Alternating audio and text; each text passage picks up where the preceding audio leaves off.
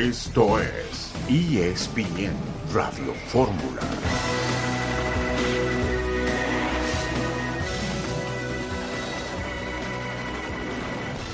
Hola, buenas tardes. Ya recuperamos la señal con, con Fer Tirado.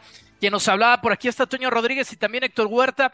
Vámonos a los negocios rápidamente. Héctor, ¿cómo estás? Ya fue presentado el Tuca y además el Conejo Pérez de manera oficial en Cruz Azul.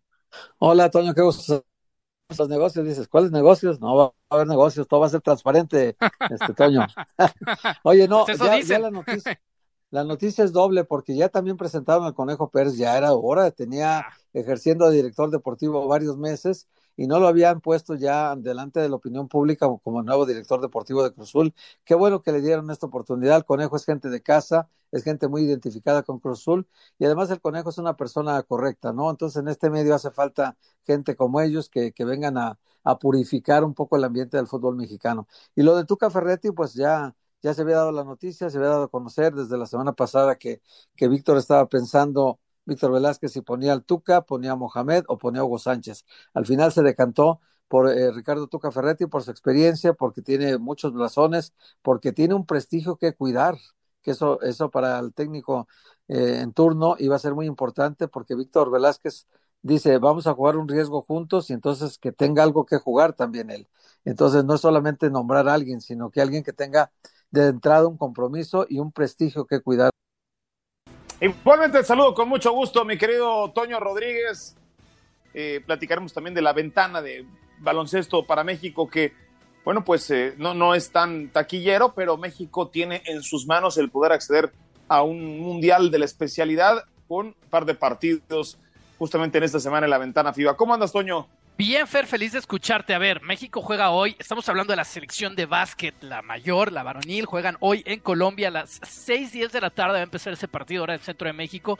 A México le quedan dos partidos, este en Colombia y después el fin de semana en Uruguay. Básicamente, si México gana esos dos partidos, se va a meter a la Copa del Mundo de este verano. Es como la Copa del Mundo de la FIFA, esta es la Copa del Mundo del Básquetbol, un evento para los que nos gusta el básquet y en general bien importante. México, el equipo de Omar Quintero, necesita las dos victorias porque no lo favorece en este momento la posición en la tabla. Está peleando un boleto con Puerto Rico, con Venezuela, con la selección de Argentina, incluso con la República Dominicana. Y ahí están las posibilidades. ¿Quiénes son las caras más visibles? Bueno, si se acuerdan de Jorge Gutiérrez, ex NBA, está en esta selección. Y la estrella de este equipo, que es Paco Cruzfer. Sí, Paco Cruz, también está Paul Stoll, Orlando Méndez, de los sobrevivientes de esos 12 guerreros de la selección mexicana baloncesto. Hablando también de ello, bueno, pues tendremos juego de capitanes el día de hoy en punto a las 6:30 de la tarde contra eh, el equipo de Sioux Falls, que es la sucursal del Miami Heat. Ayer los en Iowa ante los Timberwolves. Eh, Ross Westbrook listo para debutar con el equipo de los Clippers de Los Ángeles, entre otras notas, o Tsitsipas, que no va a estar desafortunadamente en el abierto de Acapulco derivado de una lesión. Así es que este es nuestro punto de partida y ya regresamos ahí en Fórmula para ahondar en el tema de selección mexicana y Cruz.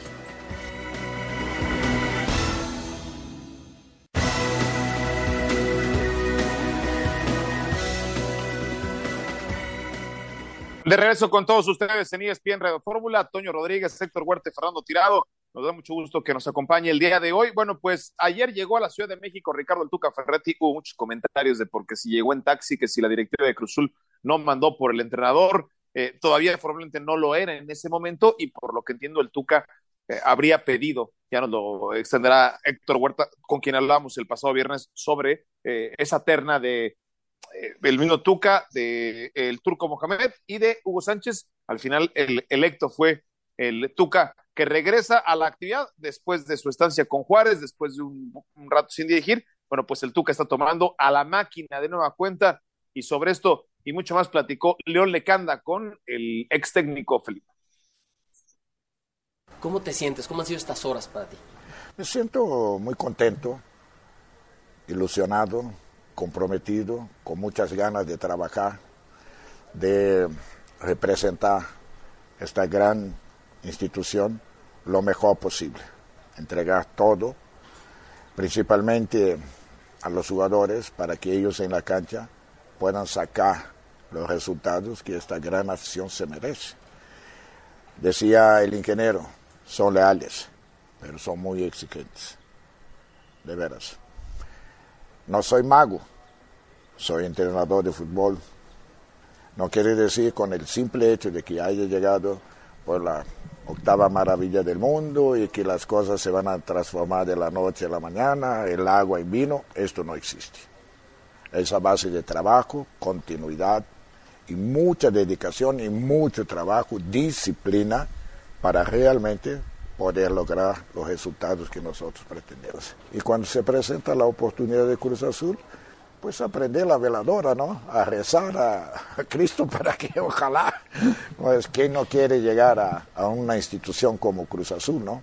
Tanto es que competí con cinco grandes compañeros, la verdad, muy buenos, pero yo creo que tuve la fortuna de platicar con el ingeniero y que él me haya escogido.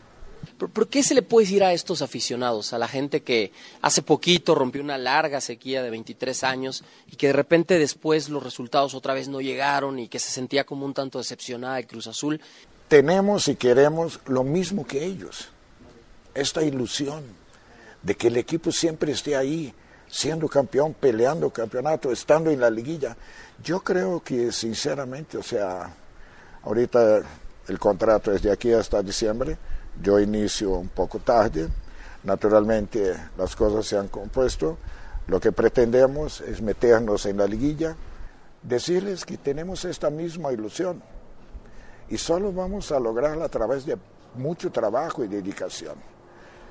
Naturalmente queremos ahorita y si logramos el próximo torneo, o sea, tenemos que tirarle más alto todavía, mucho más alto.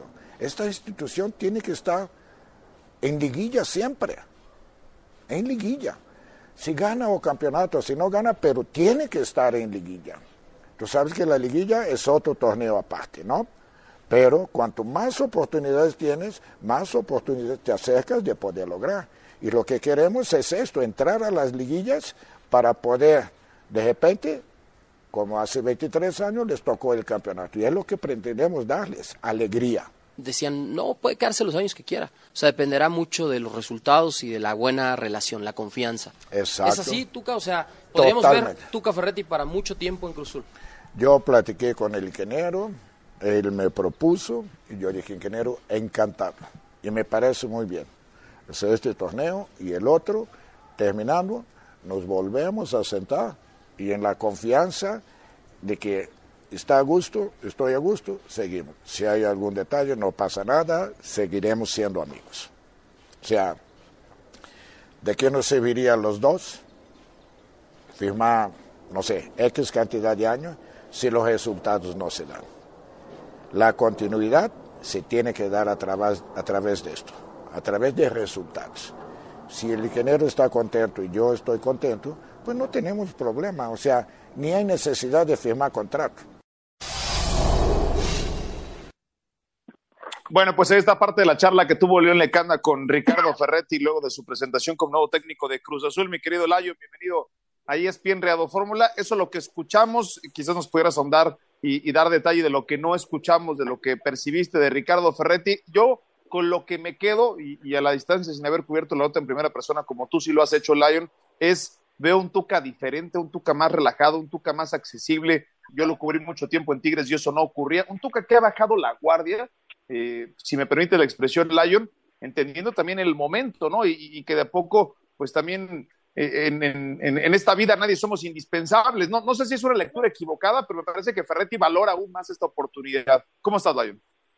Sí, gracias, Fer. Un fuerte abrazo. Indudablemente, ¿no? Incluso esa paciencia para sentarse en una entrevista uno a uno, lo hizo con dos o tres medios de comunicación el día de hoy, después de una larga conferencia de prensa, la primera casi en tres años que es presencial porque todas se habían convertido ya en ruedas de prensa virtuales. Entonces, eh, eh, hay, hay un, un detalle, ¿no? Y tú lo sabes como periodista, eh, el contacto directo con los protagonistas. Eso hace toda la diferencia y me parece que hoy podemos encontrar a un Tuca mucho más maduro, que ayer celebró su cumpleaños 69 firmando su contrato con Cruz Azul, que en algún momento dado lo reconoció en esta eh, larga entrevista que, tuve la oportunidad de hacer hace unos momentos, que escuchábamos un, fragmento, reconoció que en algún momento sintió desesperación después de, su salida de, de, FC Juárez, de que no le iba a llegar una oportunidad nuevamente como entrenador. Ya tampoco es, es un novato, ¿verdad? Nunca tiene 45, 46 años en el fútbol mexicano, desde su etapa como jugador y ahora como director técnico, con muchos blasones, títulos ganados como futbolista y desde luego como director técnico. Y después de pues este esta decepción que tuvo de que no fuera elegido como técnico de la selección mexicana, pues evidentemente la oportunidad de Cruz Azul no la iba a dejar pasar. Él sabe que compitió contra otros entrenadores de muy alto perfil, como Antonio el Turco Mohamed, como también por supuesto eh, Hugo Sánchez, José Manuel el Chepo de la Torre, y que finalmente la directiva eligió contratarlo y ahora con todo ese compromiso que tiene, desde luego, de lograr un campeonato con Cruz Azul. Oye, León, ¿cómo estás? Te saludo con mucho gusto. También eh, me parece que es muy interesante todo lo que pudiste sacar del Tuca Ferretti en la, en la entrevista, más lo que seguramente estaremos escuchando en el resto del día. Pero también me dio gusto que ya por fin Víctor Velázquez presentó al Conejo Pérez como su director deportivo, que es un hombre de casa, un hombre de confianza y alguien que seguramente querrá, como Víctor Velázquez y como el Tuca ahora, pues querrá que el Cruz esté en lo más alto de la tabla, ¿no? Eh, lo del Conejo Pérez, ¿qué tan importante es para, para todo el medio, para estabilizar las cosas adentro? Sí, es muy interesante lo que comentas, Héctor, tu pregunta, porque pues es la primera experiencia del Conejo Pérez como director deportivo, ¿no? En este caso hizo una transición, esa fue mi pregunta hacia el propio Oscar en la rueda de prensa, hizo una transición en dos años de ser entrenador de porteros a ser auxiliar técnico a ser director deportivo.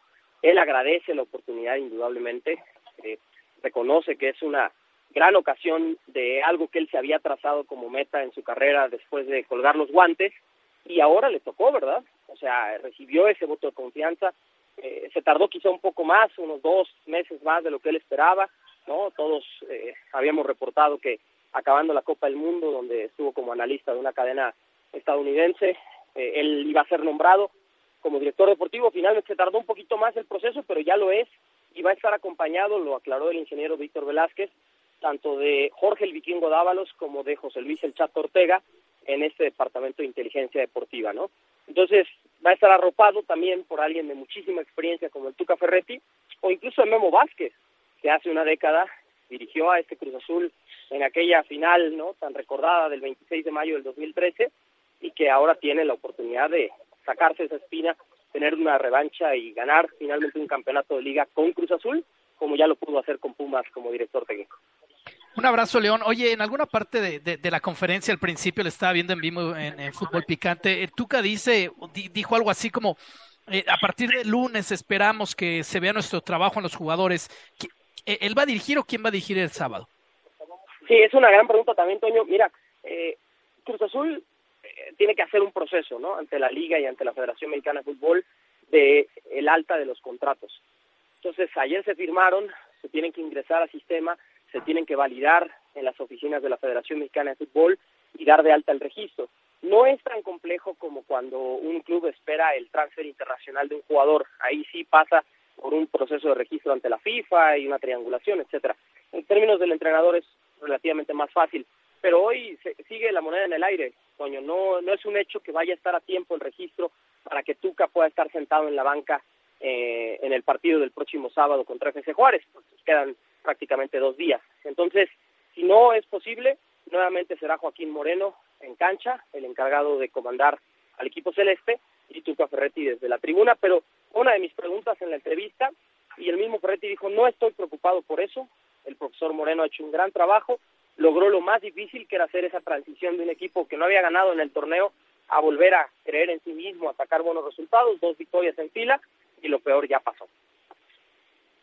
Bueno, perfecto. Gracias, mi querido Lion. Te mandamos un fuerte abrazo. Héctor, pues hablábamos el viernes pasado de esa terna. Me, gustaría saber cuál fue la, diferencia o la razón por la que terminaron eligiendo a Ferretti. Pues eh, yo creo que la, experiencia, el, que tiene mucho que perder también junto con el equipo, si las cosas no le van bien, el Tuca también pierde. Entonces, si las cosas van bien, eh, es un es un capitán de barco al que le puedes confiar el navío sin problema porque tiene toda la experiencia del mundo tiene muchos blasones, tiene mucha historia que cuidar y, para la directiva de Cruzul en ese momento era muy importante estabilizar el equipo. Mira que estos dos resultados que se dieron con Joaquín Moreno han sido muy buenos para todos, ¿no? Bueno, pues después de esta victoria de Cruz Azul, así es como le entregan la estafeta a Ricardo Ferretti. Regresamos después de la pausa.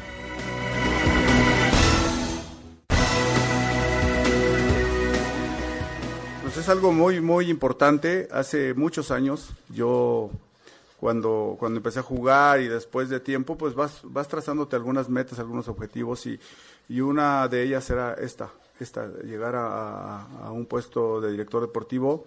Hoy, hoy la verdad muy contento, muy agradecido con toda la gente, con el ingeniero, como lo decía hace un momento, eh, de tener esta gran oportunidad. Sin duda es una oportunidad de oro para mí. Trataré de aprovecharla al máximo, trataré de poner todo de mi parte para, para, para colaborar con mi granito de arena y, y buscar eh, retomar todos esos valores ¿no? de, del club, de la institución y, y, nada, este, ojalá que, que se puedan eh, conjugar todas las circunstancias y, y, poderlo lograr. ¿no? Trataré de poner todo de mi parte para, para que todo funcione de la mejor manera, para, para ayudar que, que el club y de la mano del, del, cuerpo técnico, bueno, que regrese a los, a los primeros lugares, ¿no? Y entrando un poquito ahí a, a tu pregunta, pues eso, ¿no? Eso, retomar que, el equipo eh, sea protagonista, que el equipo siempre esté buscando campeonar, sin duda.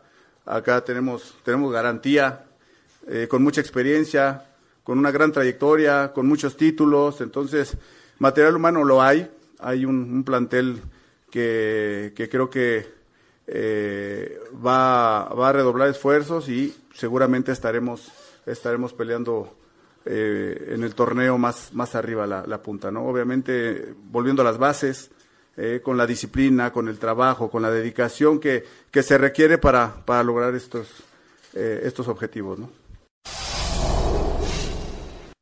Escuchamos al Conejo Pérez, ahora ya de manera oficial al frente como director deportivo de Cruz Azul. Ojalá y tenga suerte. Si con alguien se identifica ese equipo, es precisamente con Oscar. Ojalá y le vaya muy bien. Según esta edición de ESPN Radio Fórmula, John Southcliffe, antes de entrar con John, me permito leer el comunicado del día de ayer de John de Luisa, en donde eh, nos informaban que eh, todos los miembros de la Asamblea de Dueños su decisión de no postularse para ser electo para presidente de la Femex Food para el cuatrienio 23-26 a fin de que quien ocupe esta posición se ajuste a la nueva visión y objetivos de la federación. La próxima asamblea está programada para llevarse a cabo en mayo. Mientras tanto, John de Luisa mantiene sus responsabilidades al frente de la Federación Mexicana de Fútbol. Ya te veía hace rato en tus redes sociales, Millón, eh, que nos adelantabas algo con relación a este tema. ¿Cómo hay que leer esto antes de llegar a, conclusiones incorrectas?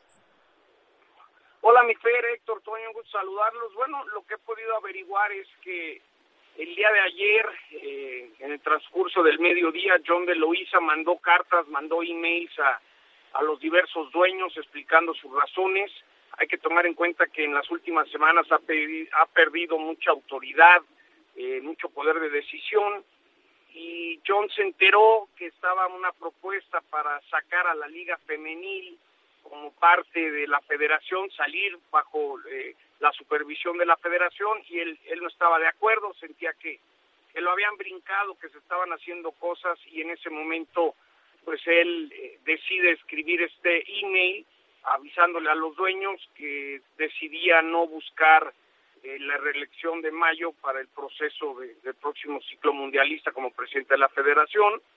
Tengo entendido que John estuvo en Europa hace poco y ha podido retener sus puestos de CONCACAF y de pipa, entonces por ahí va su camino. Pero la realidad es que poco a poco le fueron quitando autoridad, decisiones, y llegó un momento que John no le gustó y por eso mandó el mail. Es es tan claro como eso, ¿no? Creo que ahora quién viene, no lo sé. Yo creo que será un proceso, ver compañeros, un poco lo de Miquel Arreola, habrá propuestas, Televisa tendrá sus propuestas, eh, TV Azteca las suyas, Orlegui, Grupo Pachuca, Hank, pero la realidad es que, que John había perdido eh, mucho poder de, de decisión y este tema de que estaba un proyecto para eh, o sacar a la, a la femenil de que sea regida por la federación más por la liga fue lo que detonó que John se enterara y ya dijo pues hasta aquí y no estaba a gusto. Entonces, pues renunció porque no estaba a gusto de cómo eh, había cambiado su papel como presidente de la federación. Creo que es más claro que nada. John, un abrazo. ¿Y este cambio de rol es un castigo? Es una pregunta esto. ¿Es un castigo por, por los resultados de las elecciones mexicanas o es más bien porque viene un cambio? Eh, los dueños del balón quieren a alguien diferente por alguna razón más política o porque están castigando a John de Luisa quitándole esas responsabilidades? No, yo creo que Toño, que en su momento John tenía toda la autoridad, trajo al Tata, cuando se le propuso quitar al Tata, que entrara el piojo, él dijo yo estoy a muerte con el Tata y, creo que no confundir la actividad con los hechos, ¿no? Económicamente habrá hecho un gran trabajo John de Luisa, trajo muy buenos números, pero futbolísticamente ha sido un fracaso rotundo, es decir, no avanzar a, la siguiente fase en el Mundial, lo que sabemos, no, no calificar a los Olímpicos, los fracasos de la femenil. Yo creo que no les estaba gustando la parte deportiva de John y empezaron a ejecutar y trajeron Ares de Parga y el Consejo. Y, yo siempre tenía el entendido que el Consejo iban a ser dueños, eh, cinco dueños que iban a reportar directamente a John aunque nos dijeran que John estaba parte del Consejo, la realidad es que le habían quitado autoridad para que lo futbolístico operara eh, Ares de Parga directamente con los dueños. Entonces yo creo que él solo se dio cuenta que, que pues era muy difícil seguir así, ¿no? Pero lo que sí le puedo decir es el tema de sacar bajo bajo la tutela o, la autorización a la liga femenil fue ahora sí que lo que derramó el vaso de agua, Toño, pero creo que cuando no se dieron los resultados en la cancha, pues obviamente que los dueños del balón empezaron a hacer cambios y esos cambios hoy llevan a que John renuncie. Lo interesante aquí es ver cómo va a ser de ahora en adelante su función con CONCACAF, con FIFA, si, si salió raspado con algunos dueños o algunos directivos importantes, eso no lo sé. Lo único que sé es que, que, que fue perdiendo autoridad y lo de la femenil fue lo que provocó que decidiera pues, renunciar, es decir, no, no postularse para ser reelecto en mayo como presidente de la federación. Hola Iván, te saludo con mucho gusto. La pregunta sería aquí como muy lógica, ¿no? Ahora, ¿a quién va a designar a Alejandro Irarragorri? Yo sí lo sé de letrea. Irarragorri. Ok, correcto. ¿A quién lo va a nombrar él? Porque parece ya nos que aprendimos. Tiene todo el poder en este momento, ¿no? No lo va a nombrar Alejandro, eso no, lo van a lo van a nombrar una, una serie de, dueños, obviamente Emilio Azcárraga está involucrado, Ricardo Benjamín Salinas, eh, Hank, Alejandro Irarragorri, eh, Tinajero, eh, Valentín Díez, es decir, yo creo que yo creo que va a ser un proceso parecido como cuando llegó Miquel Arriola, ¿no? Pero yo yo de lo que yo sé, de lo que a mí me han platicado, no no, no es como si Alejandro dice va va Iniestra y entra o, el que diga. Yo creo que hay más de un consenso, pero sí creo que entre cinco o seis dueños se decide todo. Yo creo, yo creo, John, este, nosotros conocemos las entrañas del fútbol mexicano mejor que, que mucha gente y, y la verdad es que eh, ese puesto normalmente lo elige Televisa. O sea, digamos las cosas como son. Toda la parte deportiva de la Federación Mexicana de Fútbol la ha manejado siempre Televisa y han puesto al que han querido. Toda la vida ha sido así. Eh, el asunto es que eh, TV Azteca maneja toda la parte administrativa pero como lo, administrativo no es mediático, Gustavo Guzmán trabaja libremente, hace presupuestos de todo, eh, tiene mangancha para todo, no nadie lo cuestiona de nada, ¿por qué? Pues porque no es mediático la dirección administrativa, la dirección financiera, la Contraloría, Auditoría Interna, eso no es mediático. Lo que es mediático es Presidencia de la Federación, Selección Nacional, eso sí es mediático. Entonces, esa parte siempre Emilio Azcárraga ha manejado esto, seamos claros, como lo dijo un día Paco Gabriel, se lo dijo en la cara a John de Luisa, es así, pues eh, para que nos hacemos todos tontos. En este momento creo que le ha dado un margen de democratización al medio y se ha aprovechado de ese hueco Alejandro Gorri para decir, oye, yo pongo mis candidatos, ¿no? Junto con Hank hace consenso, meten a Rodrigo Árez, meten a Diego Foca y toman el poder de, la, de las elecciones nacionales que normalmente lo tenía siempre el Grupo Televisa. Así están las cosas, así es la, la lógica de manejo en el fútbol mexicano. ¿O tú tienes una perspectiva diferente, Dios? No, no, no. Obviamente que, entre cinco o seis dueños deciden todo, ¿no? Yo creo que también del lado de Grupo Salinas, pues les interesa el negocio, eh, las finanzas, y eso es lo que más a Ricardo Salinas le, preocupa de la selección. Y él dice, yo, yo no me meto, eh, en el futbolístico yo yo veo contralorías, dineros y, y, el negocio que también también es muy válido. Va a ser muy interesante quién va a llegar, porque yo creo que, que Hank tendrá su candidato, Jesús tendrá su candidato, Alejandro lo tendrá. No, Jesús no creo que intervenga ahora. Jesús no creo que intervenga ahorita, está fuera totalmente del juego ahorita yo creo que ahorita de bote pronto me viene a la nombre de alguien como Héctor González Iñárritu, por decir un nombre, ¿no? Pero te puedo decir que, que no hay alguien, ¿no? No sé si, si a mí que la Reola le, den la federación y traigan a alguien a la liga, yo creo que es muy pronto. Lo que sí te puedo decir, Héctor, compañeros, es que fue sorpresivo. Es decir, lo que pasó ayer de John de Loíza no lo veían venir tan pronto. Es decir, se había hablado que lo futbolístico se iba a manejar de otra manera y yo creo eso es mi, punto de vista, que entre Ares de Parga y John de Luisa deben haber salido muchas chispas, ¿no? Porque no, nada. mucho menos John después de esa de esa ronda en, medios, ¿no? De hace tres semanas, uno no hubiera esperado esto.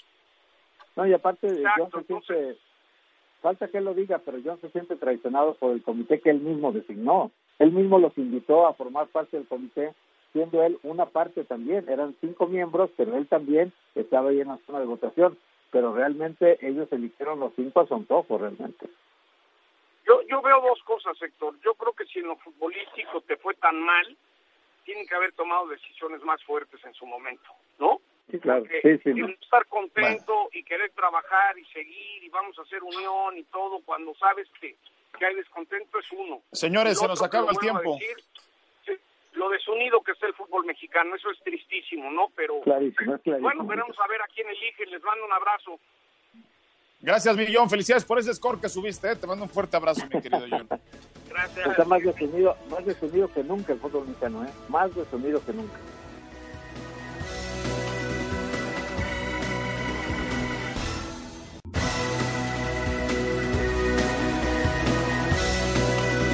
Se nos vino el tiempo encima y ya no pudimos escuchar tu opinión con respecto a este tema de John de Luis. Eh, mi querido Toño, eh, te quedaste con una opinión ahí guardada con, respecto a lo que concluía Héctor y me parece de forma muy atinada más desunido que nunca el fútbol en México, ¿no? Lo, lo único que yo pienso es que después del Mundial del 2026, quizás sí haya una ventana para que las cosas cambien un poco en la política del fútbol mexicano.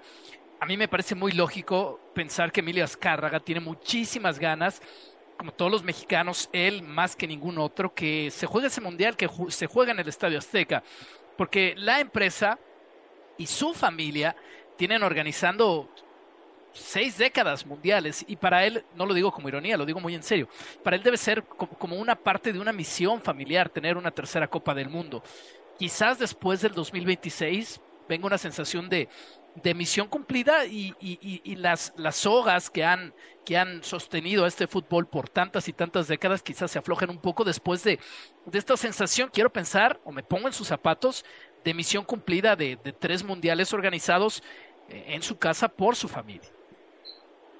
Entonces es como ya, como, Sí, o sea, mira, me, me, me, me parece muy claro que sí, que aquí hay un tema hasta personal, porque eso es una persona, antes de ser un gran empresario, de, es, parte de la herencia, del legado de su familia, del legado de su apellido, del legado del Estadio Azteca, que significa tanto para México, para Televisa, para, para los Azcárraga.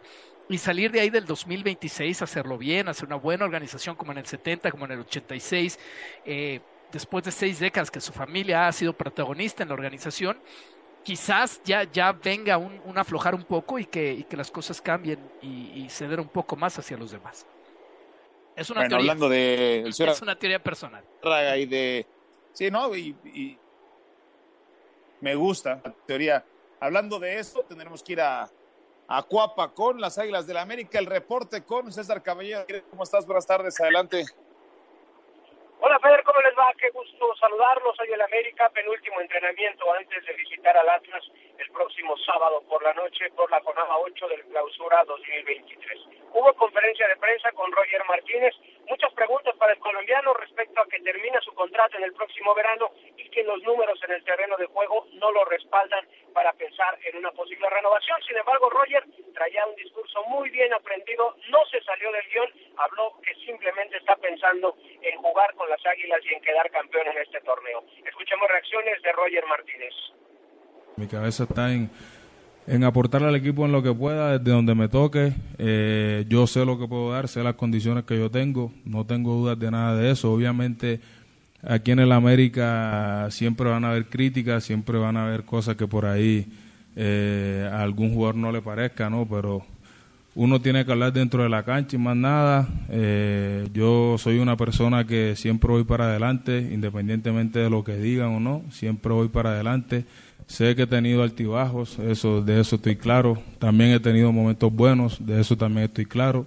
Eh, y como te digo, yo sé las condiciones que yo tengo, sé lo que puedo dar eh, en los momentos difíciles que me gusta jugar, es que me gusta estar, es que me gusta demostrar. Eh, y creo que muchos se han dado cuenta de eso. sinceramente, últimamente no he tenido mucha continuidad, he tenido eh, quizás de malentendidos eh, con el club, con la afición también, podría decirlo así. Pero como te digo, a mí me gusta eh, trabajar, espero el momento que me toque estar dentro de la cancha y demostrar y, y bueno, ya después a la gente verá si le gustará o no. Hola César, te saludo con mucho gusto. Oye César, eh, siempre sacan en la televisión las tomas donde está Diego Coca viendo el partido, ¿no? En todos los campos ya parece que es la consigna de las televisoras sacar a ahí en la tribuna. Pero yo vi también ayer una foto de, Fernando Ortiz viendo el partido del Atlas Cruz Azul. También el Tano Ortiz está muy metido en el, en el negocio, ¿no? Sabe que, que hay que estar viendo el fútbol mexicano también. Eh, ¿Tú sientes que el asunto de Roger pasa por el técnico o pasa por lo que él, eh, su conducta, su actitud personal ha sido el reflejo de lo que ha sido su carrera en el América. Hola Héctor, ¿cómo estás? Qué gusto saludarte. Mira, yo creo que el tema de Roger pasa por muchos eh, factores. Lo mejor que vimos de él fue en esa apertura 2018 cuando quedan campeones con el Piojo Herrera frente a Cruz Azul. Recuerdo perfecto que Roger tenía un peso específico en la ofensiva, se lesiona en semifinales y no juega la final, pero me parece que fue su mejor torneo. Después vino un cúmulo de situaciones muy ligadas a su actitud, de que me quiero ir, de que no me voy, de que me están buscando, de que Boca Juniors, que esto, que lo otro, y eso siempre complicó las cosas. Cuando estuvo la pandemia fue el único futbolista de la plantilla del América que no se quiso bajar el sueldo para apoyar al club en los momentos complicados económicos que se vivían y eso por supuesto de alguna manera también lo marcó al interior de la institución. Es un tipo que además no es sencillo en su trato. Entonces, todo eso se ha conjuntado. A mí me parece que Roger Martínez es un tipo que tiene bastante talento, que cuando está enchufado te da destellos de la calidad que tiene, pero también es un tipo eh, que generalmente la prisa no le corre, siempre está en un ritmo canchino, no se hace pesar como debería y creo que eso va a terminar por ponerle la cruz ahí en el América. Hay dos hándicaps en contra para Roger Martínez. El primero, sus números muy pobres que tiene en los últimos dos años y el segundo, se viene una nueva reducción de extranjeros y el América tendrá que ver quién es el que menos le funciona. Roger tiene números pobres y además termina contrato. Parece que estamos viendo lo último del colombiano del Nido de Cuapa. Perfecto, muchísimas gracias. Saludos, Fer. Que bueno, pues empieza a perder Toño Héctor, porque ya no sé a qué, a qué jornada, ¿no? Tenemos fútbol básicamente todos los días de la semana, pero juega ante las Chivas. Sí, sí, sí, ya no saben ni qué no estamos jugando, es cierto. Dale, Toño. No, no, que, que, es, que es un tema muy importante. O sea, e, el Chim está buscando esa, esa pues digamos pasos hacia un proyecto sólido, ¿no? Poner las pases, los pasos en lo que es su proyecto, en lo que es su equipo y no tener un jugador tan importante, claro que, que, que le puede pasar, más allá de que los Tigres tienen un montón, un montón de dónde echar mano. La fecha no hay Fer. Yo también me pierdo y con partidos pendientes como el Cruz Azul y tal cuesta trabajo, pero esta es la fecha nueve, ya digamos en un tono más regular, porque tampoco se juega fecha doble, ¿no? La 10 viene hasta el otro fin de semana. En el caso de Cruzul, con las dos victorias que sumó Fer, eso es muy importante, ya se trepó al lugar 13 de la tabla, ¿no? Por encima del Atlas por diferencia de goles eh, y además con un partido menos que es el de Querétaro que le falta todavía. Así que Cruzul está en plena levantada, metiéndose ya prácticamente a zona de repechaje, ganándole a Juárez, estará metido ya en la zona de repechaje. Y esto es que todavía no le mete la mano bien el Tuca Ferrete al equipo, pero yo creo que el comportamiento de los jugadores ahora con Joaquín Moreno fue, y esto tiene que pensar el Potro Gutiérrez por qué se dio, pero la actitud de los jugadores fue diferente a la que tuvieron con el Potro Gutiérrez. Y ese análisis sí tiene que hacerlo el Potro para su futuro, porque algo pasó ahí adentro que el equipo ya no se entregaba igual que se estuvo entregando estos últimos dos partidos. Y en el caso de Lotti Carrera, que prácticamente el Potro no los peló para nada, bueno, al menos ah, ya Lotti consiguió tres puntos anoche y bueno, Carrera estuvo participando también en el equipo y recibieron por primera vez una oportunidad en la liga importante, ¿no? Porque los compraron eh, del Tucumán y, los habían visto y todos los técnicos, sobre todo Mohamed les dijo, hizo un diagnóstico de los dos cuando hablaron con él, de que los dos eran buenos jugadores para ponerlos, pero el Potro no los ponía. Entonces hay que ver qué pasó con su plantel adentro, porque Joaquín Moreno no puede ser un mago para llegar y cambiar totalmente la conducta de los jugadores en una semana. Entonces algo pasó entre el Potro y el plantel, ¿no? Seguro que sí. Bueno, rápidamente vamos con Alex Pombo, arrancado la pretemporada de la Fórmula 1. Mi querido Alex, bienvenido a ESPN Fórmula, te hablamos con mucho gusto. ¿Qué esperar de Checo Pérez y qué esperar de Checo Pérez slash su relación con Max Verstappen después de lo que pasó el año pasado para quizás los que no estamos tan pegados constantemente a la Fórmula 1? ¿De dónde van a retomar las cosas, eh, Alex? Adelante. ¿Qué tal? Primero, un gusto saludarlos y la verdad ya los extrañaba y me imagino que Checo no va a extrañar a Max Verstappen, pero fíjate que será interesante, creo que esa es la duda que tenemos muchos de los aficionados, cómo va a ser el acercamiento ahora de Checo con el equipo Red Bull, porque ya vemos el año pasado que la prioridad, aunque sabemos que Checo posiblemente firmó como número dos, pero la prioridad es Max Verstappen. En mi punto de vista, creo que tendremos que tener un checo mucho más agresivo y sobre todo en la, en la forma de clasificar. Creo que clasificándose eh, eh, al parejo de Max o adelante o muy pegadito, eh, creo que veremos a un checo diferente. Como lo decía, tendrá que ser agresivo y, y también político, también político porque sabemos todavía le queda este año y el que sigue a Checo Red Bull y por supuesto tiene que dejar esa puerta abierta y entregarlo todo, pero ser agresivo. Oye, Alex, y, y, en temas de favoritos, ¿sigue siendo Verstappen el favorito de esta temporada o podemos, si es que así lo podemos considerar, esperar una sorpresa?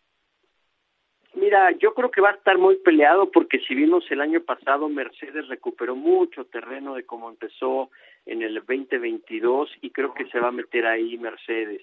Eh, sigue siendo el favorito por cómo terminaron la temporada, por eh, la motivación que tiene Max Verstappen, pero definitivamente creo que se va a unir junto con Ferrari eh, el equipo Mercedes. Vamos a ver también cómo va a estar Aston Martin con Fernando Alonso. Creo que le va a inyectar mucho y sobre todo a nivel técnico al equipo de Aston Martin, el piloto español. Hola Alex, te saludo con mucho gusto. Oye Alex, ¿y esta relación entre Verstappen y Sergio Pérez tiende a a mejorar, a estabilizarse o a empeorar? Mira, yo creo que va, en un momento puede empeorar. La verdad no creo que mejore porque lo que hizo y lo que pasó todo el año pasado eh, demostró la calidad como ser humano eh, Max Verstappen o como compañero de equipo. Creo que tiene que tener un poco más de humildad.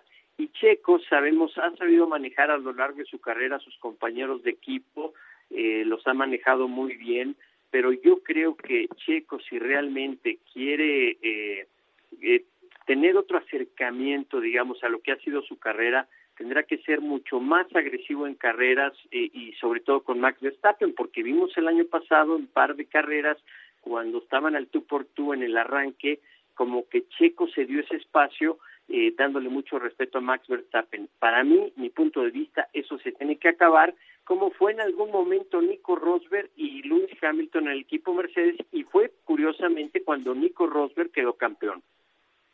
Bueno, pues eh, la verdad es que nos tiene atrapados eh, derivado de esa serie de Netflix, que por cierto, no sé si viste, Alex, también ya el golf quiso hacer algo similar, llevaron a los mismos creadores de esa serie, de las que hicieron la, la de Fórmula 1, para tratar de crear esas historias. Yo no sé si sea replicable en algún otro deporte, pero por lo visto nos espera otra apasionante temporada de Fórmula 1. Muchísimas gracias, eh, Lalo.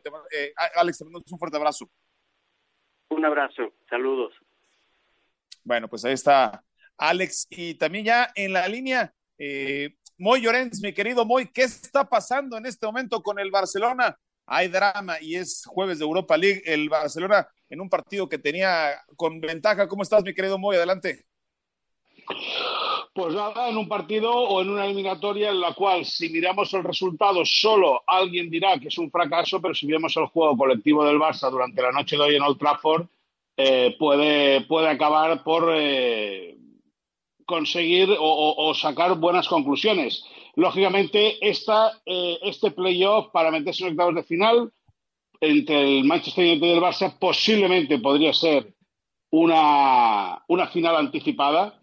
Dos equipos que quieran jugar al fútbol, dos equipos que saben jugar muy bien al fútbol y lógicamente el Barça se va a quedar en, en la caseta, se puso a hacer uno el marcador, remontó el Manchester United, el Barça ha tenido eh, juego suficiente como para poder conseguir un mejor resultado, pero se va, o mucho cambia la cosa en el descuento, o se va a tener que ir a casa con una decepción más en, eh, la mochila. Moy, leo críticas en redes sociales a Lewandowski, ¿tan así? ¿Jugó mal hoy? No, yo no estoy de acuerdo. Yo creo que ha hecho un partido eh, acorde a lo, a lo que acorde a lo que le a lo que le toca Ostras, a punto estaba marcado el Barça, a punto estaba marcado Lewandowski. Eh, bueno, un partido muy complicado, con, una defensa apretando mucho por parte del Manchester United, eh, eh, un, jugador Lewandowski que ha servido para, para pelear, para, para, nutrir. Es verdad que ha podido rematar poco, pero bueno, yo creo que ha hecho un partido más que correcto. Hubo jugadores que no estuvieron o sea, o estuvieron menos acertados que el propio jugador polaco.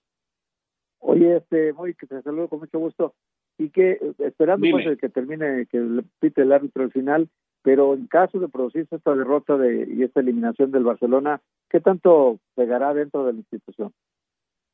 Bueno, escúchame una cosa, a ver, quedar eliminado de Europa nunca es nunca es agradable, pero mucho han cambiado las cosas en el Barça de hace un tiempo aquí, eh, Héctor. Por eso decía que si uno mira el resultado, pues es un fracaso, pero si mira, si uno se sienta a ver el partido, eh, ha dado gusto de jugar al Barça hoy en Old Trafford. Old Trafford es un escenario grande, es un estadio grande, es una plaza eh, complicadísima y el Barça ha hecho lo que ha querido, perdón, del Manchester United en la primera parte. Evidentemente, ellos tienen también un grupo muy bueno, ellos tienen un colectivo eh, potente, 18 partidos consecutivos ganando en su estadio, es decir, el Manchester United cojos no son tienen, sus argumentos y por eso de la mala suerte de la eliminatoria, ¿no? De este, de este emparejamiento en el playoff fueron las dos primeras bolas que salieron, la del Barça la primera y la segunda la del Manchester United y a nivel a nivel de a nivel colectivo yo creo que el Barça ha hecho un, un muy buen partido. Creo que evidentemente es una pena que quede, que quede eliminado, pero de lo que era el Barça hace un tiempo en Europa a lo que ha sido hoy, yo creo que cambia mucho la película. Yo creo que el Barça eh, eh, le queda grande Europa aún, porque le queda grande, porque aún no está para competir eh, por ganar un título como la Champions League, pero está cogiendo ya la forma.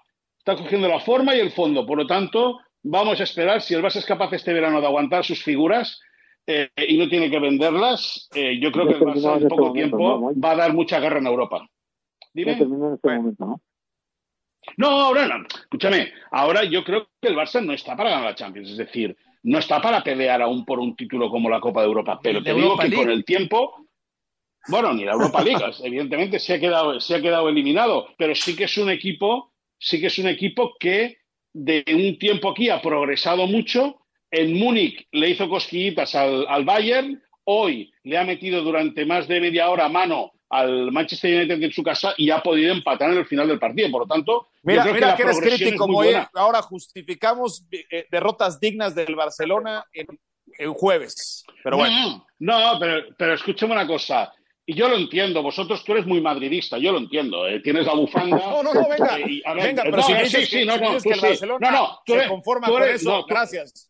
No, no, no, no. Yo te digo que tú eres madridista de tarjeta de crédito, porque el sentimiento blanco no lo tienes seguro, porque no lo entiendes. Pero dicho eso, yo entiendo, yo entiendo que el cachondeíto esté ahí y es bonito, y eso es divertido el poder cachondearnos.